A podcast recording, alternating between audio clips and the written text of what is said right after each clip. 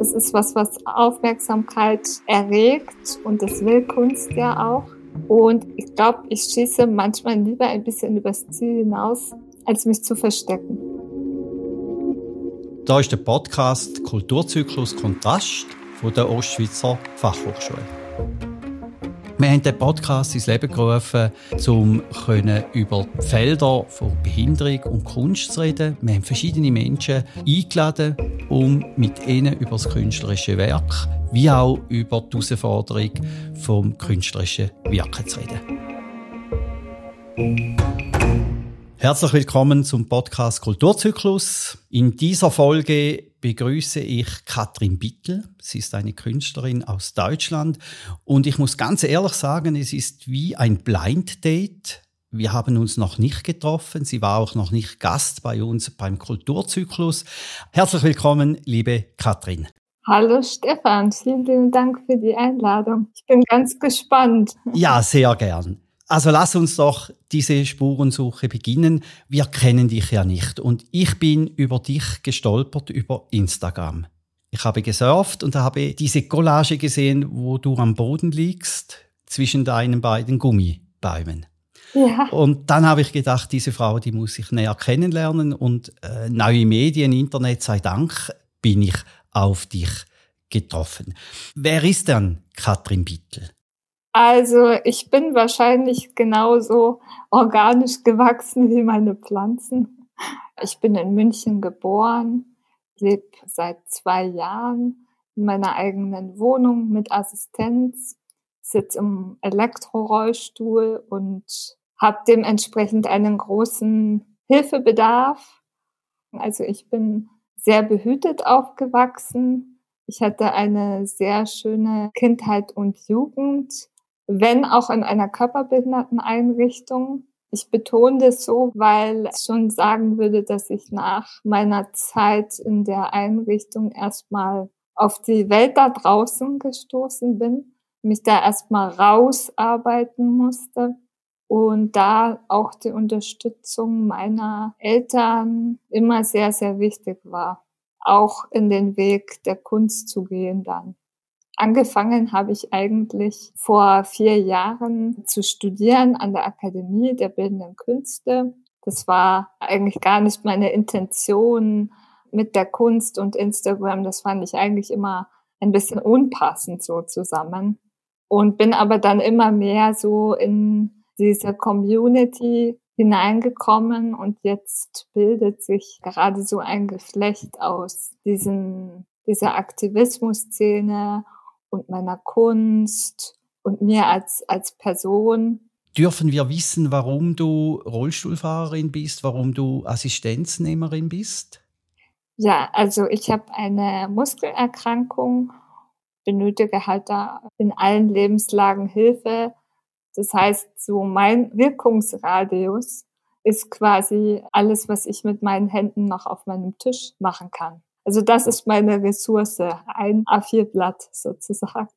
Wenn ich dein künstlerisches Wirken jetzt auch aus dieser Entfernung oder über Instagram erlebe oder über deine Webseite, dann ist ja dein künstlerisches Wirken immer auch eine Botschaft. Und das sagst du auch in deinen Statements immer wieder. Die Behinderung hat nicht wirklich etwas mit meinem künstlerischen Wirken zu tun. Und jetzt möchte ich trotzdem fragen, weil ich jetzt in diesem Podcast mit vielen Künstlern mit Behinderung äh, Begegnungen hatte, ich trotzdem immer wieder erfahren habe, dass das künstlerische Wirken sehr abhängig ist von der Behinderung, die jemand mitbringt. Ist dann das bei dir nicht so? Mir ist es eigentlich wichtig zu verstehen, warum Menschen mit Behinderung auf eine bestimmte Art und Weise gesehen werden, dass dieses Phänomen gesamtgesellschaftlich ein Ding ist. Also dass es mit jedem einzelnen Menschen zu tun hat, wie Behinderung betrachtet wird. Also dass das, was wir am behinderten Menschen sehen, ist einfach sehr sichtbar. Also die Verletzlichkeit des menschlichen Körpers oder die Versehrtheit, die ja jeder irgendwie immer von sich versucht wegzuhalten, die wird an der Behinderung sehr sichtbar ist aber kein Problem der Behinderung selbst, sondern es betrifft einfach jeden Menschen. Und das ist immer das, was ich versuche irgendwie zu betonen oder was ich eigentlich mein Leben lang schon versucht habe, rauszufinden, eben dieses Gesamtbild zu sehen und zu entdecken, ähm, warum wir so abgespalten sind von der Gesellschaft und wie wir da wieder dazugehören können. Ich glaube, dass die Kunst da eben ein sehr gutes Mittel der Wahl ist, weil es mit Symbolen arbeitet. Mhm. Darin kommt ja auch ein, ein Satz von dir oder eine Positionierung von dir, dass du sagst, Behinderung ist nur eine Vorstellung zum Beispiel eines Körpers. Möchte ich dich ganz provokant auch fragen, ist dann Behinderung nicht einfach auch eine Realität, die mehr ist als nur eine reine Vorstellung? Ja, natürlich. Also natürlich bin ich physisch behindert, aber der Umgang mit meiner Behinderung hängt von einer Entscheidung ab. Also die Gesellschaft hat die Entscheidung, wie sie mit Behinderung umgeht, ähm, wie sie Inklusion schafft oder nicht. Und deswegen ist es schon eine Frage der Vorstellung einer Gesellschaft, ja. Ich sehe das immer daran, wie Menschen auf mich zukommen, die noch nie mit Behinderung zu tun hatten, zum Beispiel. Die haben schon ihre vorgefertigte Meinung und manchmal ist es sehr schwierig, sich da sozusagen wieder herauszuarbeiten und zu zeigen, wer man ist abgesehen von der Behinderung. Und deswegen denke ich schon, dass es sehr abhängig ist von, von diesem Konstrukt Behinderung, das die Gesellschaft formt. Ich hatte zu Gast eine Frau, die blind ist und die darstellende Kunst produziert. Und ich ging dann mit ihr in den Diskurs, würde man deine Bilder auch kaufen, wenn man nicht wüsste, dass du blind bist? Oder macht die Faszination deiner Kunst gerade deine Behinderung, nämlich deine Blindheit aus, dass du malst? Würdest du das in deinem Kontext zu deinem künstlerischen Wirken nicht auch ein Stück weit befürchten müssen? Ja, also man muss ja schon ehrlicherweise sagen, dass es so einen Diversity-Hype gerade gibt. Also wir leben jetzt gerade in einer Zeit, wo das andere interessant äh, wird. Es ist ein Einwand, aber ich, ich sehe da mehr die Vorteile, jetzt diese Sichtbarkeit zu nutzen und Sichtbarkeit zu schaffen und was auf den sozialen Medien passiert, in der Szene sozusagen, ist, ist total wichtig und wird richtig groß. Ich freue mich darüber und man muss auch sagen, natürlich ist die Behinderung dann vielleicht ein Anreiz, schafft eine Neugierde oder sowas. Aber es führt auch zu einem Gespräch und zu einem Austausch. Und der mag vorher bewertet sein, wie er will. Aber wenn ich dann die Möglichkeit habe, mit dem anderen zu sprechen, dann ist es immer gut, denke ich.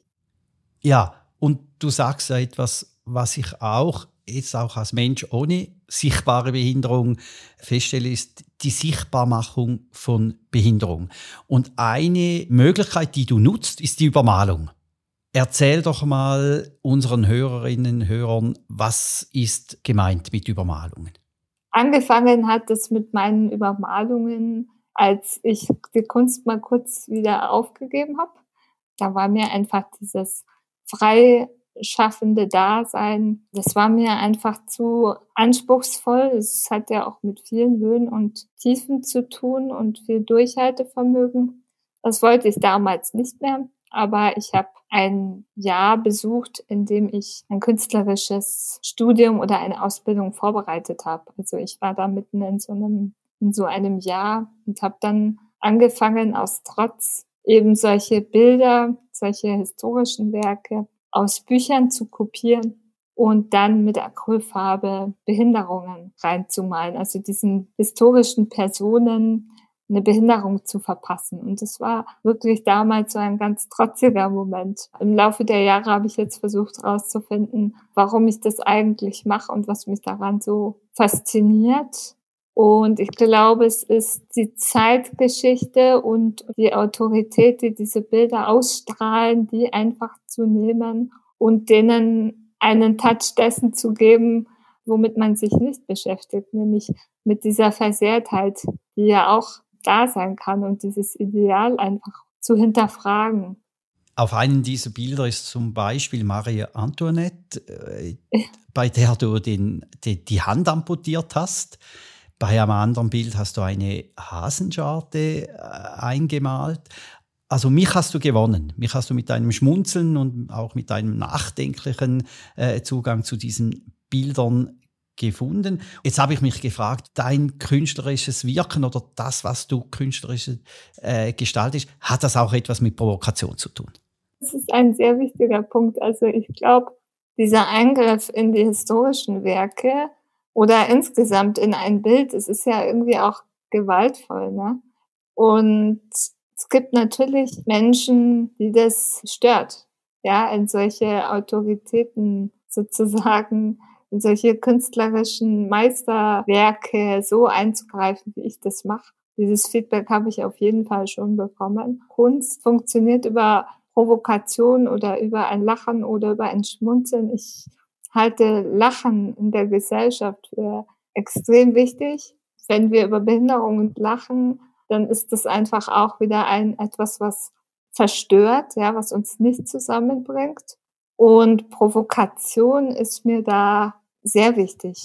Wobei ich auch sagen muss, ich möchte natürlich niemanden verletzen. Ich habe auch schon das Feedback bekommen, ähm, dass wenn ich von der Her Erzherzogin mit der Hasenscharte spreche, sich Teile äh, der Gesellschaft beleidigt fühlen. Das ist natürlich nicht mein höheres Ziel, diese Menschen mit Gaumenspalte irgendwie zu verletzen.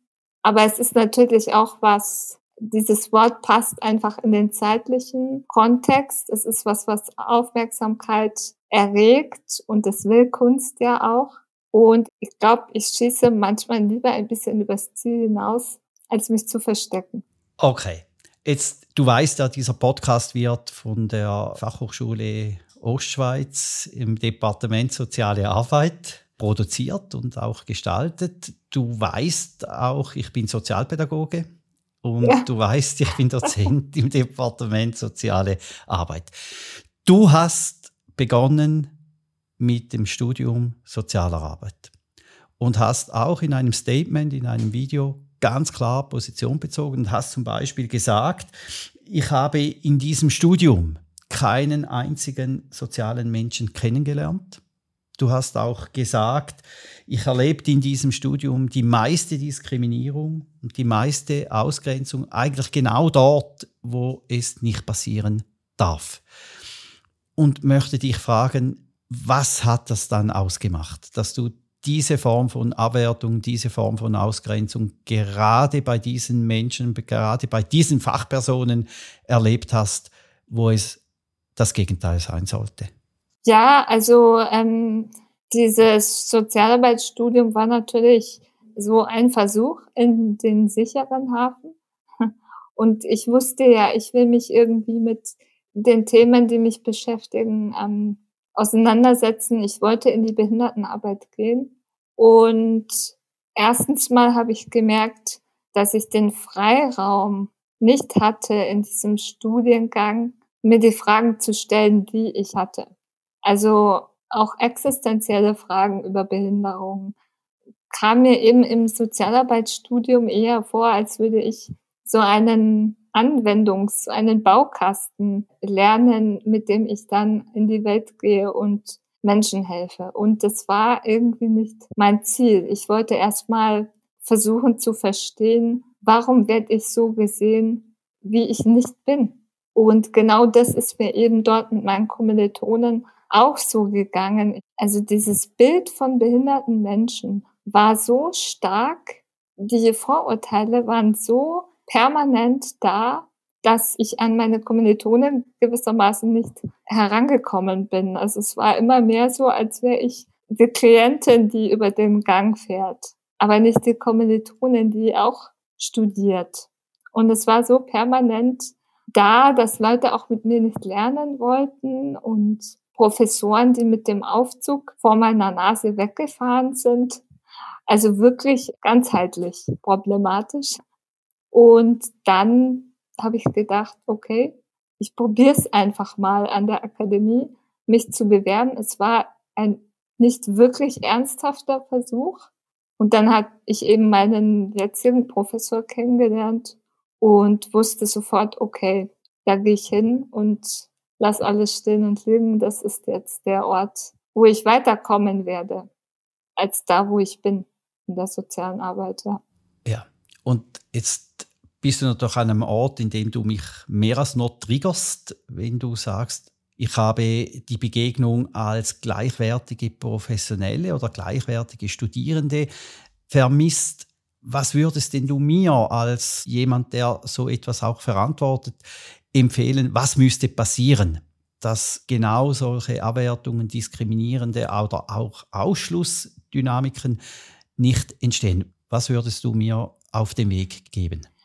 Also zuallererst möchte ich auf jeden Fall betonen, dass das meine subjektive Erfahrung war, die ich da gemacht habe. Ähm, ich habe vorher und nachher immer super tolle Sozialarbeiter kennengelernt. Also ich möchte das auf keinen Fall verallgemeinern, dass auch der Studiengang schlecht ist oder so. Ich glaube, ich war auch zur falschen Zeit am falschen Ort, beziehungsweise war es halt nicht für mich gemacht. Also ich glaube schon ein bisschen daran, dass man dahin kommt, wo man hingehört. Und ich habe da nicht hingehört. Ich bin jetzt genau da richtig, wo ich bin. Und ja, was kann man anders machen? Also ich glaube, man müsste die jungen Leute, die anfangen, soziale Arbeit zu studieren, und das war auch eine sehr große Uni, ein bisschen mehr sensibilisieren dafür, dass sie jetzt nicht in dem Studiengang lernen, wie sie anderen helfen und sich da drüber stellen. Also ich hatte schon das Gefühl, dass das Klima so ein bisschen war, die jungen Leute, das sind die Retter der Zukunft sozusagen. Aber das, wie gesagt, das waren die Teile, die ich erlebt habe. Das war auch nicht besonders viel. Drei Semester in Teilzeit. Ich glaube, im Prinzip müsste ein Sozialarbeitsstudium das vermittelt werden, was ich im Kunststudium, im Eigenstudium gemacht habe. Also erstmal rauszufinden, wer bin ich, wer sind die anderen, warum werde ich gesehen, wie ich gesehen werde. Und ja, also die Hierarchien, die habe ich auch ganz stark gespürt. Und das war auch das, was mir gefehlt hat. Mhm. Die Reflexion, einfach das, das große Ganze zu verstehen, wie der Mensch irgendwie sich versteht und andere. Lass uns noch mal zu diesem großen Ganzen, was ja die Kunst eventuell besser einfangen kann als eine Disziplin wie die soziale Arbeit. Du sagst, Kunst ist wichtig für die Inklusion. Und jetzt gibt es einen Bereich, wo ich im Zusammenhang mit Inklusion wichtig finde und wir auch schon ein explizites Thema bei uns im Podcast haben, nämlich die Sexualität. Und die Frau, die Gast war bei uns, hat gesagt, Sexualität ist ein Grundrecht der Menschen und auch ein Grundrecht von Menschen mit einer Behinderung. Und wenn es nicht möglich ist, Sexualität zu leben aufgrund von der äh, Behinderung, dann dürfte auch Prostitution oder Beziehung auf Zeit mit Bezahlung legitim sein. Und ich weiß, dass du in deiner Kunst die Körperlichkeit immer ein Thema ist. Was sagst du als Frau, als Künstlerin zu so, solch einem Statement? Das Thema Sexualität beschäftigt jeden Menschen, beschäftigt mich auch sehr. Und ich glaube, das ist auch so eine existenzielle Sache, die äh, Menschen mit Behinderung grundsätzlich abgesprochen wird, die auch das Bild von Menschen mit Behinderung extrem schwierig macht.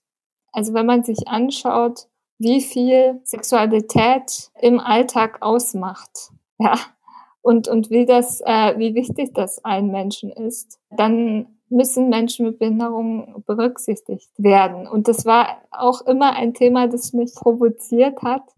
Jetzt zum Beispiel auch, dass ich meinen Körper dort so geteilt habe, wie ich ihn geteilt habe.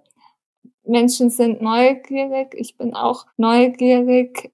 Einen behinderten Körper zu sehen ist neu äh, so auf diese Weise äh, mit Nacktheit und so weiter. Finde ich sehr spannend.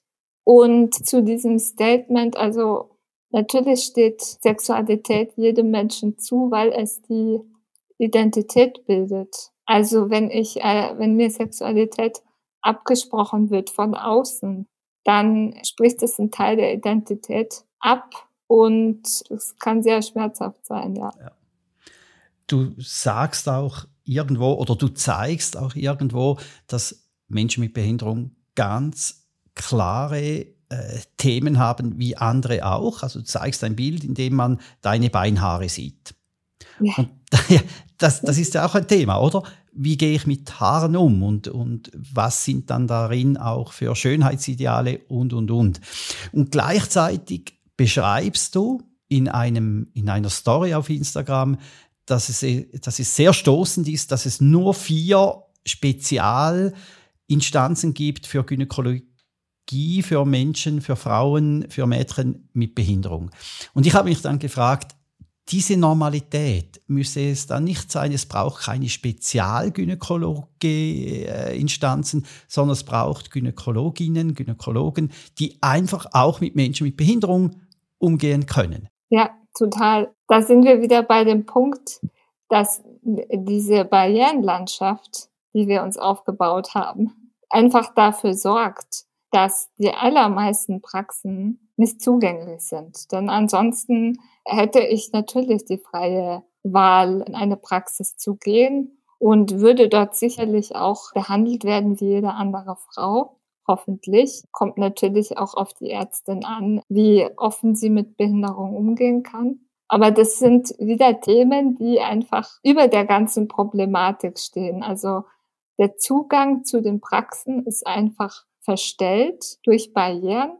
Und dadurch müssen wir wieder diese Inseln schaffen, wo dann Frauen mit Behinderung hingehen können. Und wenn das eben nur vier sind, dann sind es auf jeden Fall viel zu wenig.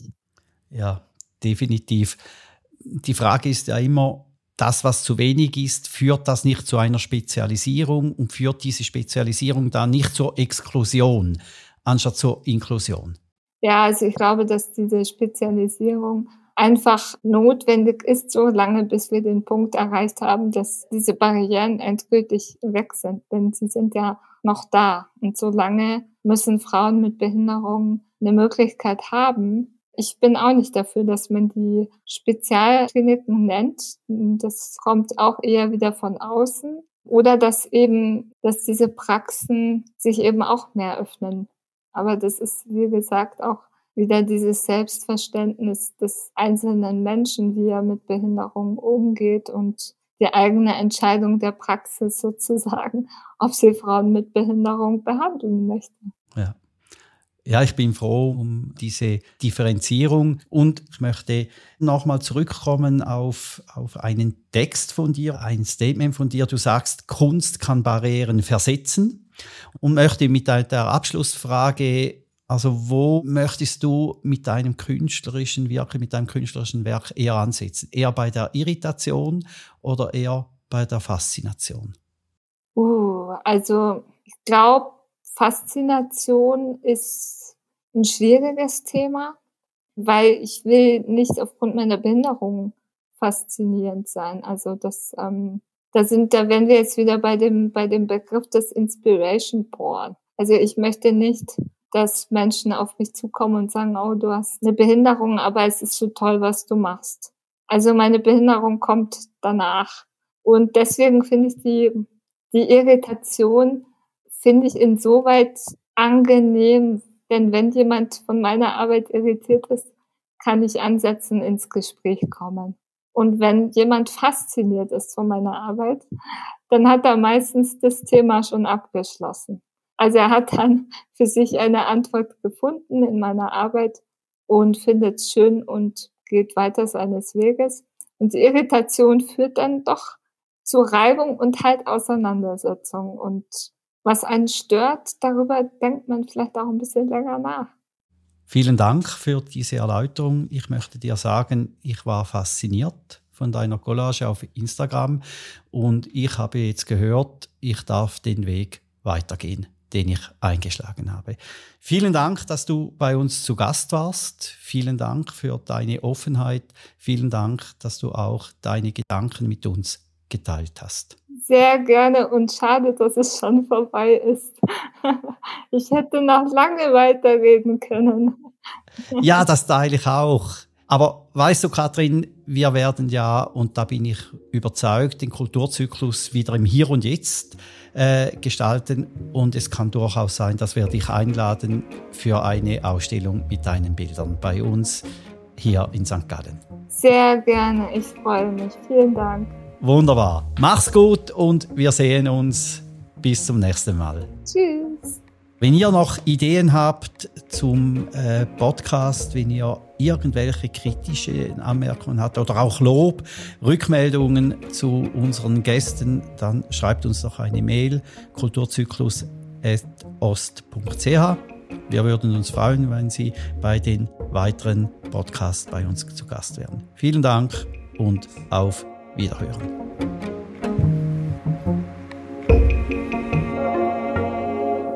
Der Kulturzyklus, wie auch der Podcast-Kulturzyklus, wird ermöglicht von der Ostschweizer Fachhochschule, wird unterstützt von Redline, produziert von drei Tagen.